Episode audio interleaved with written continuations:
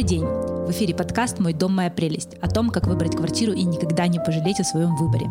С вами Полина Иванова, я исследовательница города Екатеринбурга.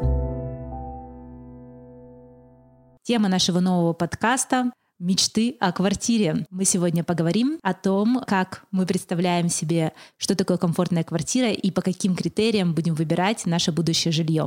А в гостях у нас будущие покупатели квартир в Екатеринбурге Владимир и Александра. Дело в том, что наш город очень неоднороден. В нашем городе есть совершенно разные э, дома, разная среда. Это исторические здания, огромные новостройки со всей необходимой инфраструктурой, которую обещают нам застройщики. Это позднесоветская застройка или какие-то необычные дома авангардного времени. Мне бы хотелось рассказать о том, чем они все отличаются, как выбрать ту квартиру, в которой будет удобно жить именно вам.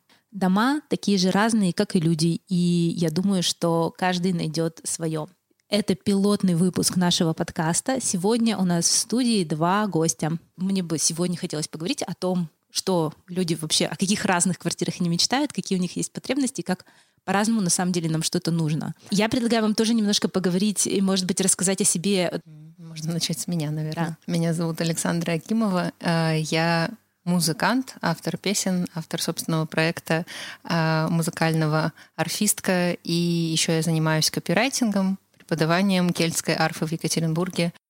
Я уже два с половиной года живу в Екатеринбурге. Я переехала из Челябинска как раз за вот этой музыкальной движухой, музыкальной жизнью. Там «Уральская ночь музыки» и все сайт-проекты этих ребят меня очень сильно привлекают. В общем, я немножко так помыкалась по съемным квартирам. У меня был очень разный опыт. И сейчас как раз появилась возможность купить э, себе что-нибудь небольшое однокомнатную либо студию. Я как раз размышляю, например, между новостройками и старым фондом. Мне очень нравится, на самом деле, старый фонд, и у меня есть некоторые там специфические требования. Мне важно, чтобы была хорошая звукоизоляция, потому что я люблю петь дома, это громко. Я предприниматель, немножко дизайнер. Я жил и снимал квартиры в разных городах и даже странах. И, в общем-то, меня совершенно не напрягает тот факт, что это не собственное жилье. Ну, то есть вот как там деды завещали, что типа лучше свое, угу. вот, но в академическом. Собственно, меня это не напрягает. Более того, у меня совершенно чудесные отношения с арендодателем. Ну, то есть я снимаю офигенную совершенно квартиру на визе, рядом находится пруд, можно, я не знаю, взять лодку, покататься летом, и вообще летом там пахнет морем.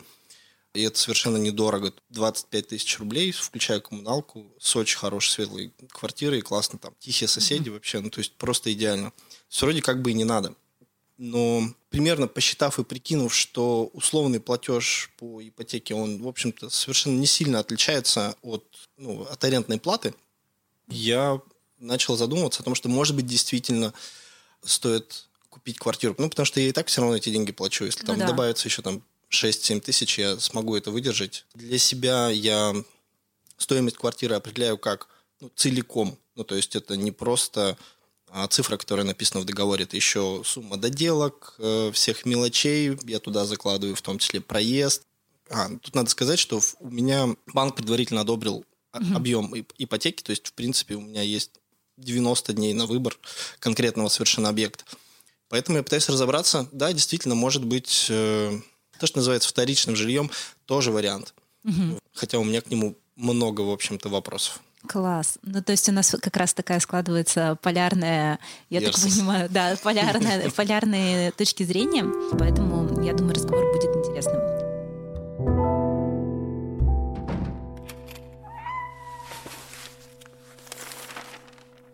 Эта тема очень объемная, и э, действительно она много всего включает, и моменты, которые проходят во время самой сделки и моменты, которые уже у нас наступают после.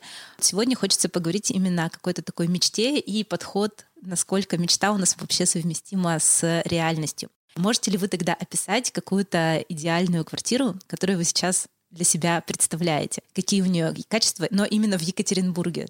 Я себе представляю в любом случае очень светлую квартиру с очень большими окнами, возможно, большими потолками. Мне просто важно, чтобы было много воздуха, много ощущения пространства, какие-то такие натуральные текстуры, хорошего паркета. В плане прочей обстановки какая-то она тоже должна быть довольно минималистичная, чтобы так не захламлять э, взгляд.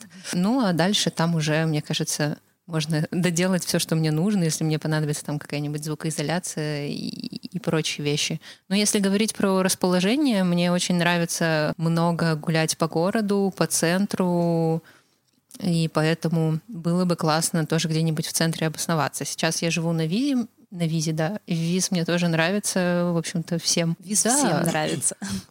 Для меня квартира, наверное, начинается все-таки с уровня района, потому что очень важна транспортная доступность. Поэтому я так вначале пошутил про академический. Но с ним, кстати, стало все тоже гораздо лучше, mm-hmm. когда построили развязку. Потому что у нас не так много времени, я имею в виду, в течение там, всей жизни и тратить по часу в день просто для того, чтобы, я не знаю, куда-то съездить, конечно, очень не хочется. И поэтому либо район должен закрывать эти потребности, либо, ну, либо не надо выбирать просто район. Ну, например, напротив Ромады вот построили очень странные дома, я вообще не представляю. Это как хижина с туалетом просто в лесу. Ну, то есть... Я не видела еще. Не видела? Ну, когда едешь в аэропорт, там стоят такие... У них даже более-менее такая симпатичная архитектура. Ну, как вообще туда можно? Ну, то есть, в смысле... Как туда попасть? Там ключи только, они вот закрываются за тобой, и все, и ты там остаешься просто навсегда. А вообще, Хочется, конечно, не захламленную квартиру. И мне с хорошей водой, кстати, mm-hmm. из-под крана. Это тоже важно. Это Потому возможно. Это возможно. Да. Ну и в целом очень важна тоже управляющая компания. Ну, скажем так, там 98% на рынке до сих пор бандиты, которые просто могут тебе что угодно вписать в квитанцию. Общение с этими людьми, оно приносит дискомфорт, что сказывается на качестве жизни, поэтому ну его нафиг, и совершенно не хочется как бы их поощрять их действия. Да, То есть управляющая деньгами. компания влияет на цену на квартиру, можно сказать? Сто процентов. Более того, есть же разные бизнес-модели у застройщиков, угу. когда, допустим, квартира стоит дешевле, но зато мы ставим свою управляющую компанию, потом добираем в течение там какого-то времени эти деньги вообще без проблем. Ну, то есть угу. это же рынок. Тут все возможно. Так вот, описывая квартиру. Хочется светлую квартиру, она не обязательно должна быть огромной, метров там 65-70 вообще выше mm-hmm. крыши для семьи из трех mm-hmm. людей. То есть я сейчас говорю не про себя одного. То есть mm-hmm. все-таки в планах чтобы появился ребенок, и хочется, чтобы у него там через какое-то время была своя квартира. Не знаю, надо почитать в какое-то время. Не, лучше квартира. 18. И пусть валит. Очень важны потолки. Вообще в целом ощущение простора очень хочется, чтобы было приличное благоустройство, то есть какие-нибудь ксиловские детские двор. площадки не подходят. Двор, да, двор. Ага, ага. У меня тогда еще пара вопросов. Есть, например, такой очень важный аспект, на мой взгляд, как э, соседи. Потому что да. как раз если у тебя классные соседи, ты можешь сменить управляющую компанию, да. сменить благоустройство, и, может быть, они не будут стучать по батарее, а будут подпевать или делать что-то еще. И в этом плане такой момент, что мне кажется, новостройки, они более, скажем так, более соци социально хороши, потому что там обычно живут люди, которые могут себе позволить купить квартиру. Вот как раз старый фонд в этом смысле проигрывает обычно, потому что твоими соседями могут оказаться кто угодно. Mm. Вы готовы вообще как-то контактировать с соседями? Интересно ли было бы вам это делать? У меня был опыт, когда я жил на Кузнечной, вот здесь вот, и у меня был опыт долголетнего контакта с соседом, крайне негативный. Ну, то есть я послушал все, что он слушает. Мне не понравилось.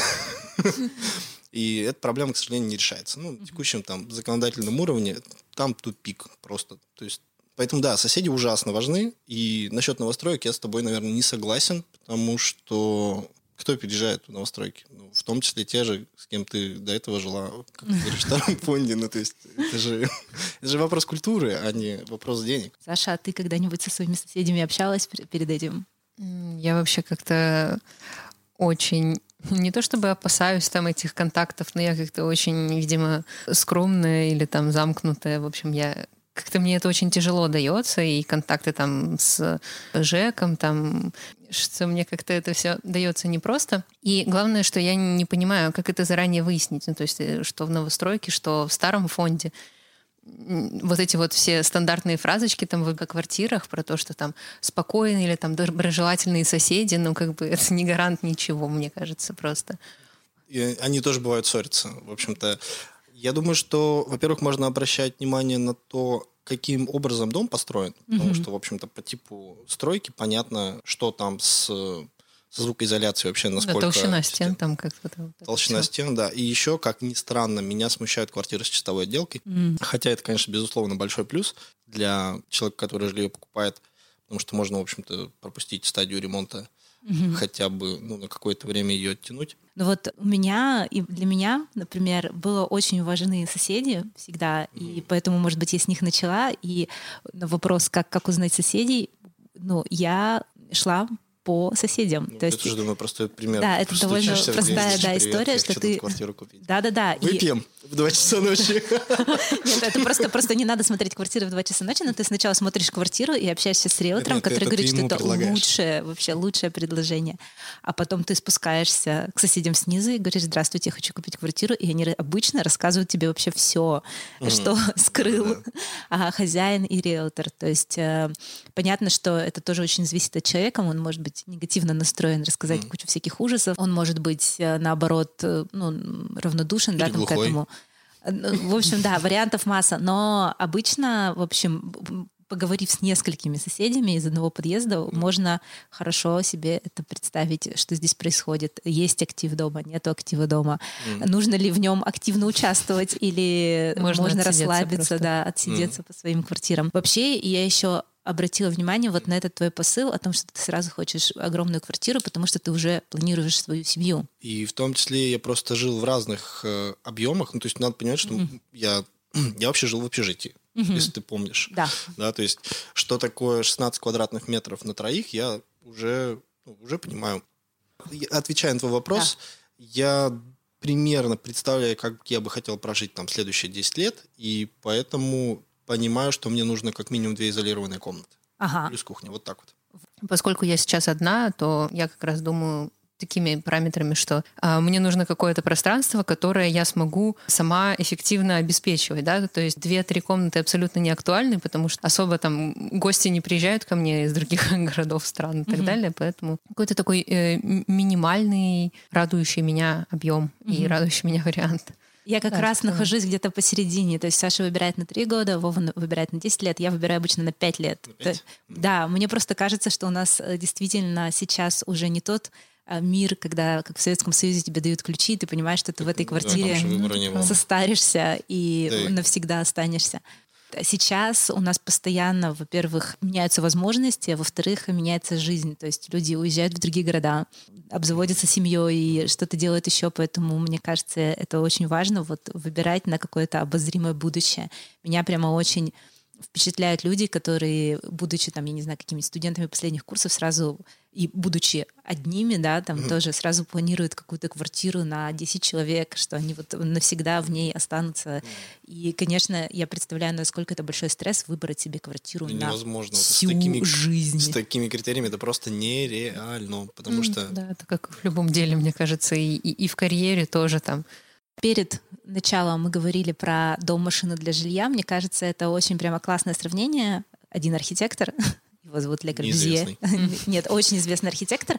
В общем, он э, как-то сказал, что дом — это машина для жилья. То есть когда-то квартиры, жилье, дома — это был э, именно предмет какой-то роскоши, и его строили однажды и навсегда замок, семейное и фамильное гнездо, то есть что-то такое незыблемое и очень персонифицированное, то есть именно для меня, для нас, для таких, как я, моих там детей и внуков.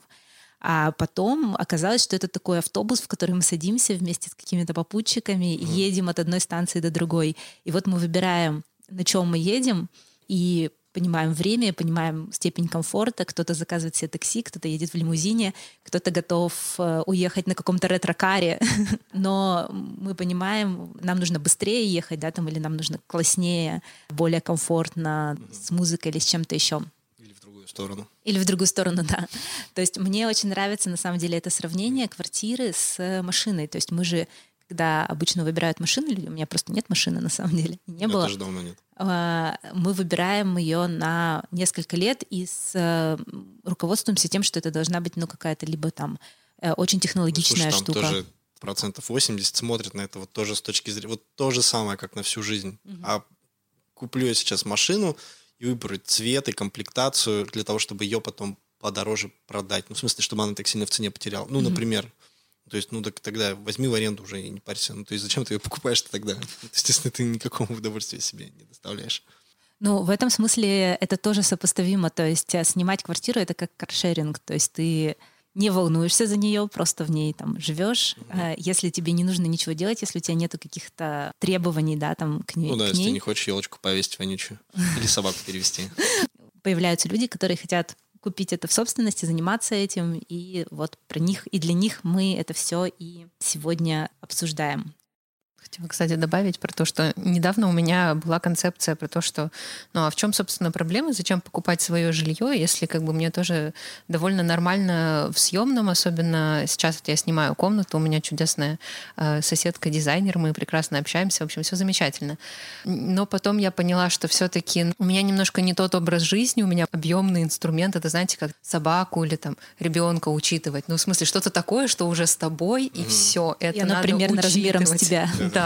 И оно там требовательное по влажности. Вот, кстати, для меня тоже важный момент. Короче говоря, хочется сейчас какой-то небольшой такой стабильности, насколько это возможно, э, чтобы, опять же, иметь возможность куда-нибудь поехать, не знаю, на месяц там в другую страну и понимать, что мне не надо за этот месяц платить, какие-то такие вещи. Поэтому я относительно недавно пришла к идее, что надо, наверное, купить что-нибудь небольшое, но свое. И просто там у меня за последний год было примерно три переезда, и мне это так порядком надоело. Ну, вообще, кстати, интересную тему. Вот я тоже несколько раз отказывался от поездок просто потому, что понимал, что... Заплачено. А, просто потому что, ну, то есть для тебя эти расходы вырастают. Хорошо, у меня такой вопрос. А вы уже что-нибудь смотрели и где вы смотрите? То есть как вы к этому подступаетесь, чтобы посмотреть что-то, что вам интересно? Я просто открыл Яндекс недвижимость и посмотрел, что вообще рынок предлагает. Mm-hmm. То есть, в принципе, любой агрегатор, он парсит все, и поэтому какого-то конкретного места, наверное, не нужно. То есть мне было важно посмотреть вообще, что есть на рынке, какая стоимость, что вообще пишут. Смотрел, что есть из новостроек.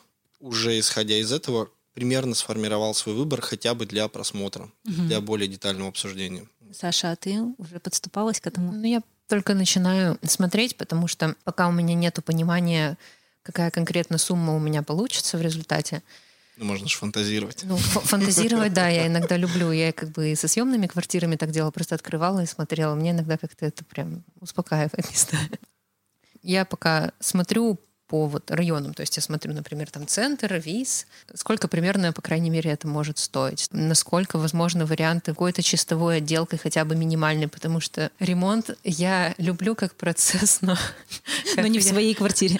Да даже в своей квартире, даже своими руками просто как-то я не готова к этому в ближайшее время, наверное. Опять же, учитывая, что я стала воспринимать квартиру не как там такое родовое гнездо, а как просто место, где мне будет сейчас удобно. Вообще определяюсь как бы с теми условиями, которые мне важны, критичны, а чем я могу, наоборот, поступиться. Опять же, э, удобство транспортное, вот я почему-то об этом не сказала, но на самом деле это, конечно, это критичнее всего, возможно. Я всегда смотрела квартиры на УПН, это сайт Уральской палаты недвижимости, mm. где тоже также выкладываются все предложения, но я не знаю, как в Яндексе, на УПН очень удобные фильтры, то есть ты можешь поставить себе там центр, что-то еще, и то, что было критично для меня, mm-hmm. поскольку я искала старый фонд, там можно поставить год застройки. Mm-hmm. То есть э, я очень хотела именно Сталинку, mm-hmm. поэтому я поставила год до 56-го и, в общем, смотрела вот этот супер старый фонд с огромными потолками mm-hmm. и окнами, про который мы говорим, и смотрела, что предлагается именно в этой категории. Расскажи о своем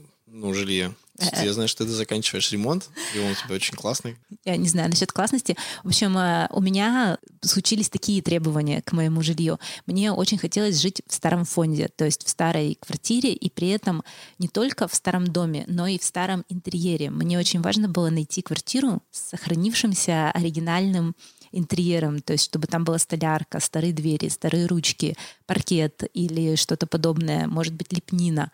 И я рассматривала вообще мой идеальный выбор, который я бы хотела. Это конструктивистское здание, но также я рассматривала все квартиры до 56 года, потому что там изменились строительные нормы, и там появился уже более низкий потолок до 56 года. Это все трехметровые потолки. Наши любимые. Какие у тебя соседи, кстати? На удивление у меня так получилось, что сейчас почти во всем моем подъезде точно и почти во всем доме меняются соседи, и это все в основном относительно молодые люди или молодые семьи, которые осознанно выбирали жилье в старом фонде и в центре. И это прямо круто. Вы шлете открытки друг другу на 8 марта? Нет, мы еще не шлем, но на самом деле я хочу над этим поработать. То есть... Вот голосовые сообщения про коронавирус. А нет, голосовые сообщения про коронавирус и вот эти агивки с мерцами цифрами 8, мы, мы не, не шлем друг другу, к счастью. Вот, видишь, тебя замечательные соседи. Это же тоже всегда проверка. Но это именно был второй момент, очень важный. То есть первое, я хотела вот это старое жилье. Второе, я понимала, что чтобы это старое жилье было в нормальном состоянии, чтобы его содержать, мне нужны хорошие соседи. То есть это прямо очень важно, потому что Сталинка — это прекрасно, но если у тебя канализация и водопровод 30-х годов, если у тебя, значит, там это все не ремонтировалось, и это все очень сложно. То есть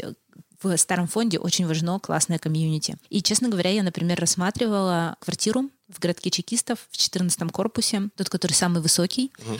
И там была потрясающая квартира, тоже очень аутентичная, с этим паркетом, елочкой на полу угу. и всем остальным. Но, пройдясь по квартирам, я поняла, что там соседи абсолютно не понимают проблемы. То есть они, например, обсуждают, как им закрыть двор, но они не обсуждают, что здание само в плохом состоянии, mm. им нужно делать ремонт, им нужно там добиваться через фонд капитального ремонта чтобы это здание как-то привели в порядок и так далее. То есть они видят проблему в другом, и их будет ужасно тяжело как-то собрать и направить. Я думаю, почти невозможно. Проще переехать, мне кажется, чем... Ну, вот, да, это такой вопрос, что, что, что для вас важно. То есть, ну, мне кажется, это будет тяжело. Поэтому э, мой кейс, он вот такой вот. И вообще изначально, на самом деле, подкаст должен был быть весь о старом фоде. Mm. Но э, потом в процессе мы поняли, что люди разные действительно, и кому-то важно что-то другое. И здесь я хотела как раз перейти к такой штуке. То есть у нас, например, мы говорим всем, что мы все хотим, конечно же, жить в центре, конечно же. И я не хочу. Ты не хочешь жить в центре? Нет, это же вообще ужасно. Почему? Во-первых, во-первых, очень шумно. Во-вторых, очень мало места. Ну, в том плане, у тебя нормального двора не будет 100%. Ну, просто потому что центр дорогой. Мне кажется, что жилье, оно все-таки должно быть комфортным. Жить это жить, наслаждаться жизнью, я не знаю, там, встречаться, а, гулять и так далее. И в этом плане центр мне лично почему-то не нравится. Вот если мы говорим про особенно новую застройку. Дело, в общем-то, в том, что когда застройщик получает преимущество в виде куска земли, он прекращает думать обо всем остальном. Ему становится это не важно. А для меня это важно, и поэтому одно исключает другое. То есть, конечно, все хотят жить там в условном центре, рядом с метро, с хорошим детским садиком, но, к сожалению, жизнь так устроена, что ресурсы ограничены, и все что все хорошие детские садики находятся на периферии, а в центре нет детских ну, да, садиков. Например, вот самый простой пример. А где купить продуктов? Да, это очень крутой пример. У меня есть подруга, которая живет в самом Гиперболе, центре. То есть как бы и все. Она заказывает продукты. Ну, вот. Потому что реально ближайший магазин с хлебом находится довольно далеко. Вообще, то есть я когда это осознал, для меня это был нонсенс просто. А Саша, ты жила когда-нибудь в самом центре? Самом нет, но я довольно много времени там у друзей своих проводила, и я тогда еще жила в Челябинске, приезжала тоже как-то я отметила такой момент для себя. Ну, короче говоря, да, продуктовые магазины так, ну, сильно дальше находились от квартиры, чем сейчас у меня на визе. Там просто выходишь, и у тебя там в каждом доме там какая-нибудь сеть. Тут я еще немножко включу архитектора и скажу, что на самом деле центр города же у нас не очень плотно заселен. Поэтому, условно говоря, даже те нормативы, количество садиков, школ, поликлиник, mm. ну и, в принципе, такие не, не нормативное расположение, но просто чисто логическое магазинов, оно действительно гораздо меньше всех этих объектов инфраструктуры в центре.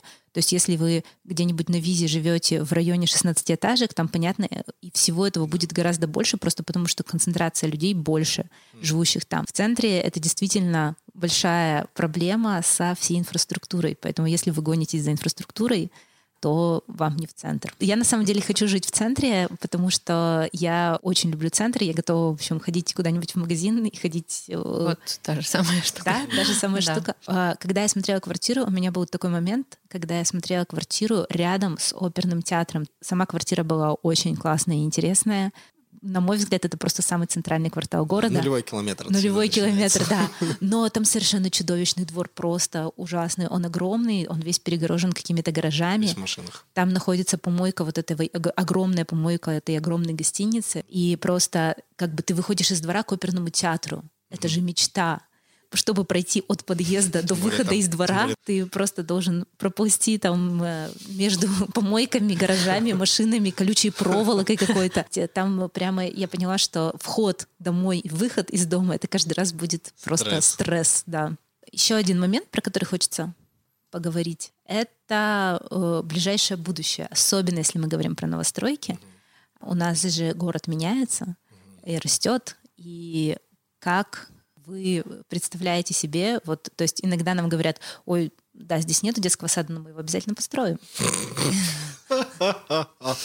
Иногда э, кто-то хочет квартиру рядом с лесом или парком, а потом выясняется, что там нет или не будет в ближайшее время ни леса, ни парка. Ну, хороший пример у меня есть. Очень близкие мне люди, которые купили таунхаусы в районе, который сейчас называется Академический, для того, чтобы жить там в уединении. Ну и, собственно, очевидно, что они останутся в уединении среди девятиэтажек. Ну, то есть, потому что застроят все угу. вокруг них.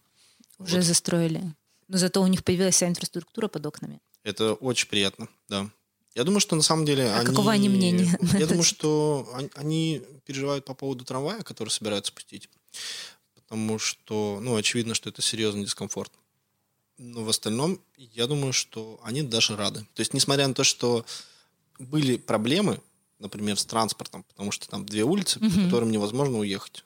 Я думаю, что они больше выиграли, чем, чем проиграли. Саша? Я скорее просто нет никаких ожиданий, так как я для себя, для себя прямо одной ищу сейчас э, вариант, то мне, в принципе, наличие благоустроенного двора или там детского садика или каких-то таких вот вещей – ну, магазины, да, магазины важны, хотя, в принципе, я не против до них гулять. То есть я бы сказала, что у меня нету особо а, ожиданий, или что там я там, буду смотреть квартиру рядом с парком, и его потом там, не знаю, не окажется. Я скорее вообще просто не думаю про такие вещи, потому что мне кажется, что это все равно будет такой на несколько лет перевалочный пункт, а не конечная точка, ну, насколько я себя Но знаю. Я-то имею в виду даже и какие-то, может быть, негативные сценарии. То есть у нас же тоже есть примеры, когда, например, мы покупаем квартиру в каком-нибудь прекрасном дворе, а потом в этом дворе строят пятиэтажку, и цена на квартиру падает. И мы покупаем квартиру в каком-нибудь месте, а рядом строят там мусор, мусоросжигательный завод, и цена вообще на ну, квартиру ну, да. отрицательная просто. Единственное, я не понимаю, как это прогнозировать. Ну, то есть, либо с кем-то... развития города?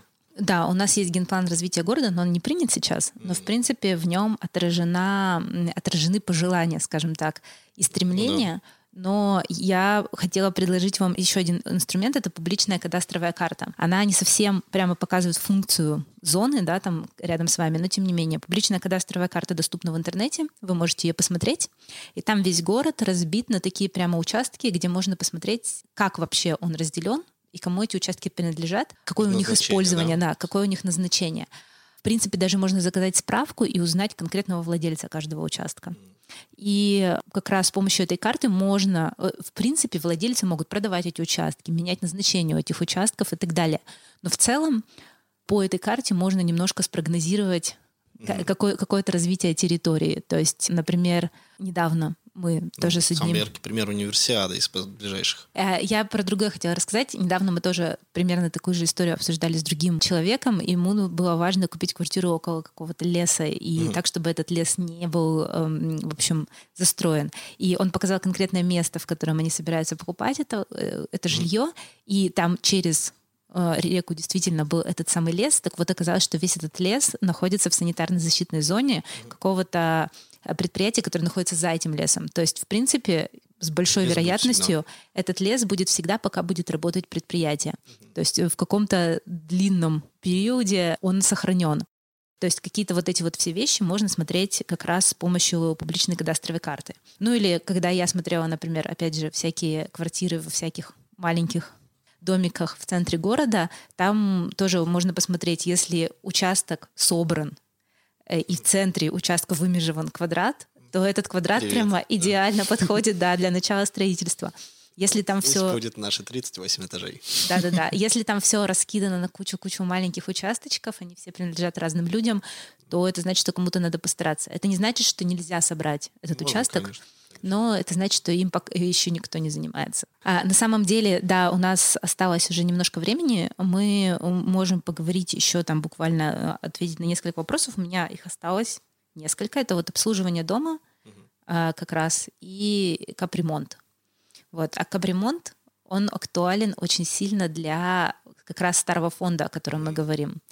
А дома у нас очень-очень ну, разные. Ты видишь преимущество то, что ввели эту норму, появилась там статья за капитальный ремонт. То есть ты видишь эти деньги, они тратятся на... Слушай, да, на самом деле вот э, я уехала в дом, который два года назад капитально отремонтировали. Отлично, По... поздравляю. По... Да, поэтому это прямо вообще джекпот. Э, там полностью сделаны все сети, угу. и это круто. Я знаю еще пару домов э, исторических в городе, которые... Я их знаю пару, потому что я слежу только за этими домами, которые какую-то историческую ценность имеют, и, и я знаю, что там тоже делался капремонт, и вот, в общем, как-то его сделали. А, но опять же, здесь есть такая история. На, есть сайт этой программы, uh-huh. и на этом сайте есть списки. Там можно посмотреть, когда в вашем доме должен быть капремонт. Угу. Причем любого дома, то есть даже новый дом, у него там он когда-нибудь в 2080 году, условно говоря, этот капремонт запланирован. Угу.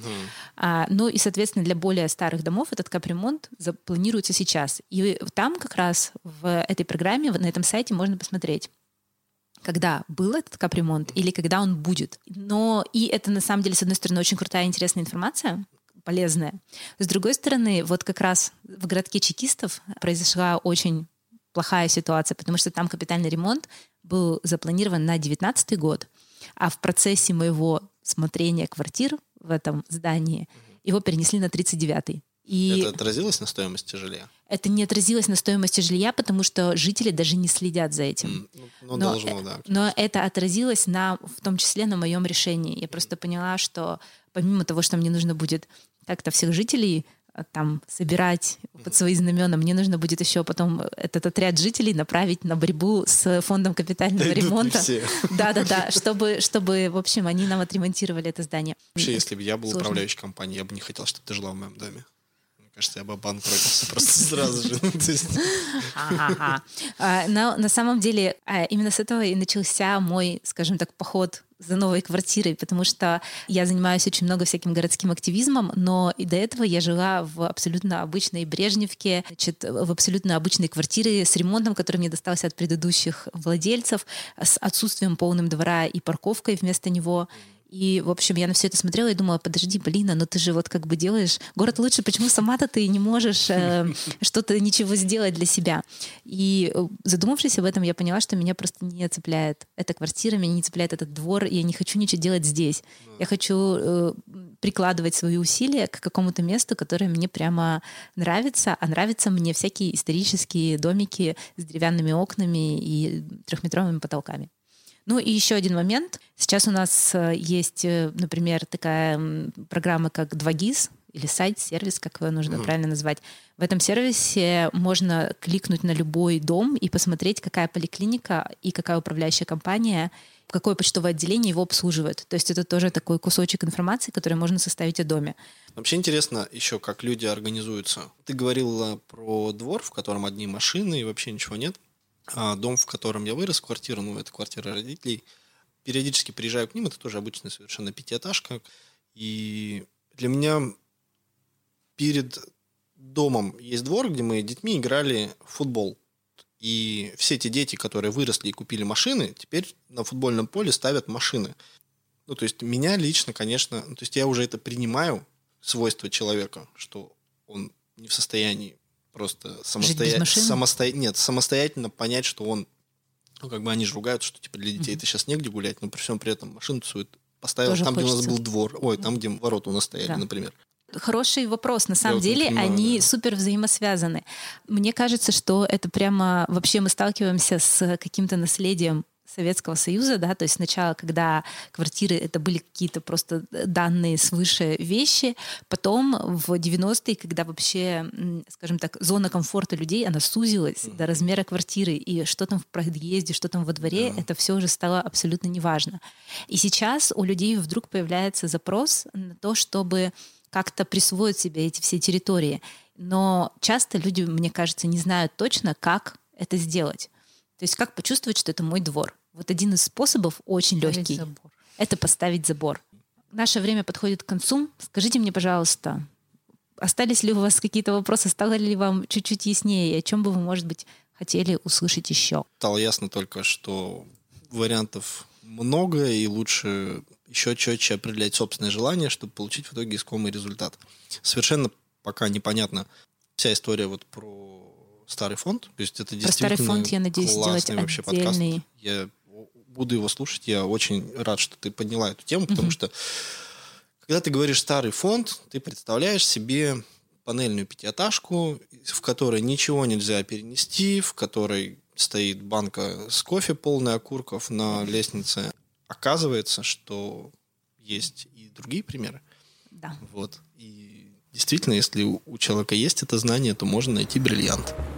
Огромное спасибо за визит. Большое спасибо. А, это был пилотный выпуск нового подкаста. Пока-пока. А, Выпуск создан в студии подкастов «Послушайте». Продюсер и редактор выпуска Александр Козлов. Саунд-продюсер Сергей Быстрецких. Ведущая Полина Иванова.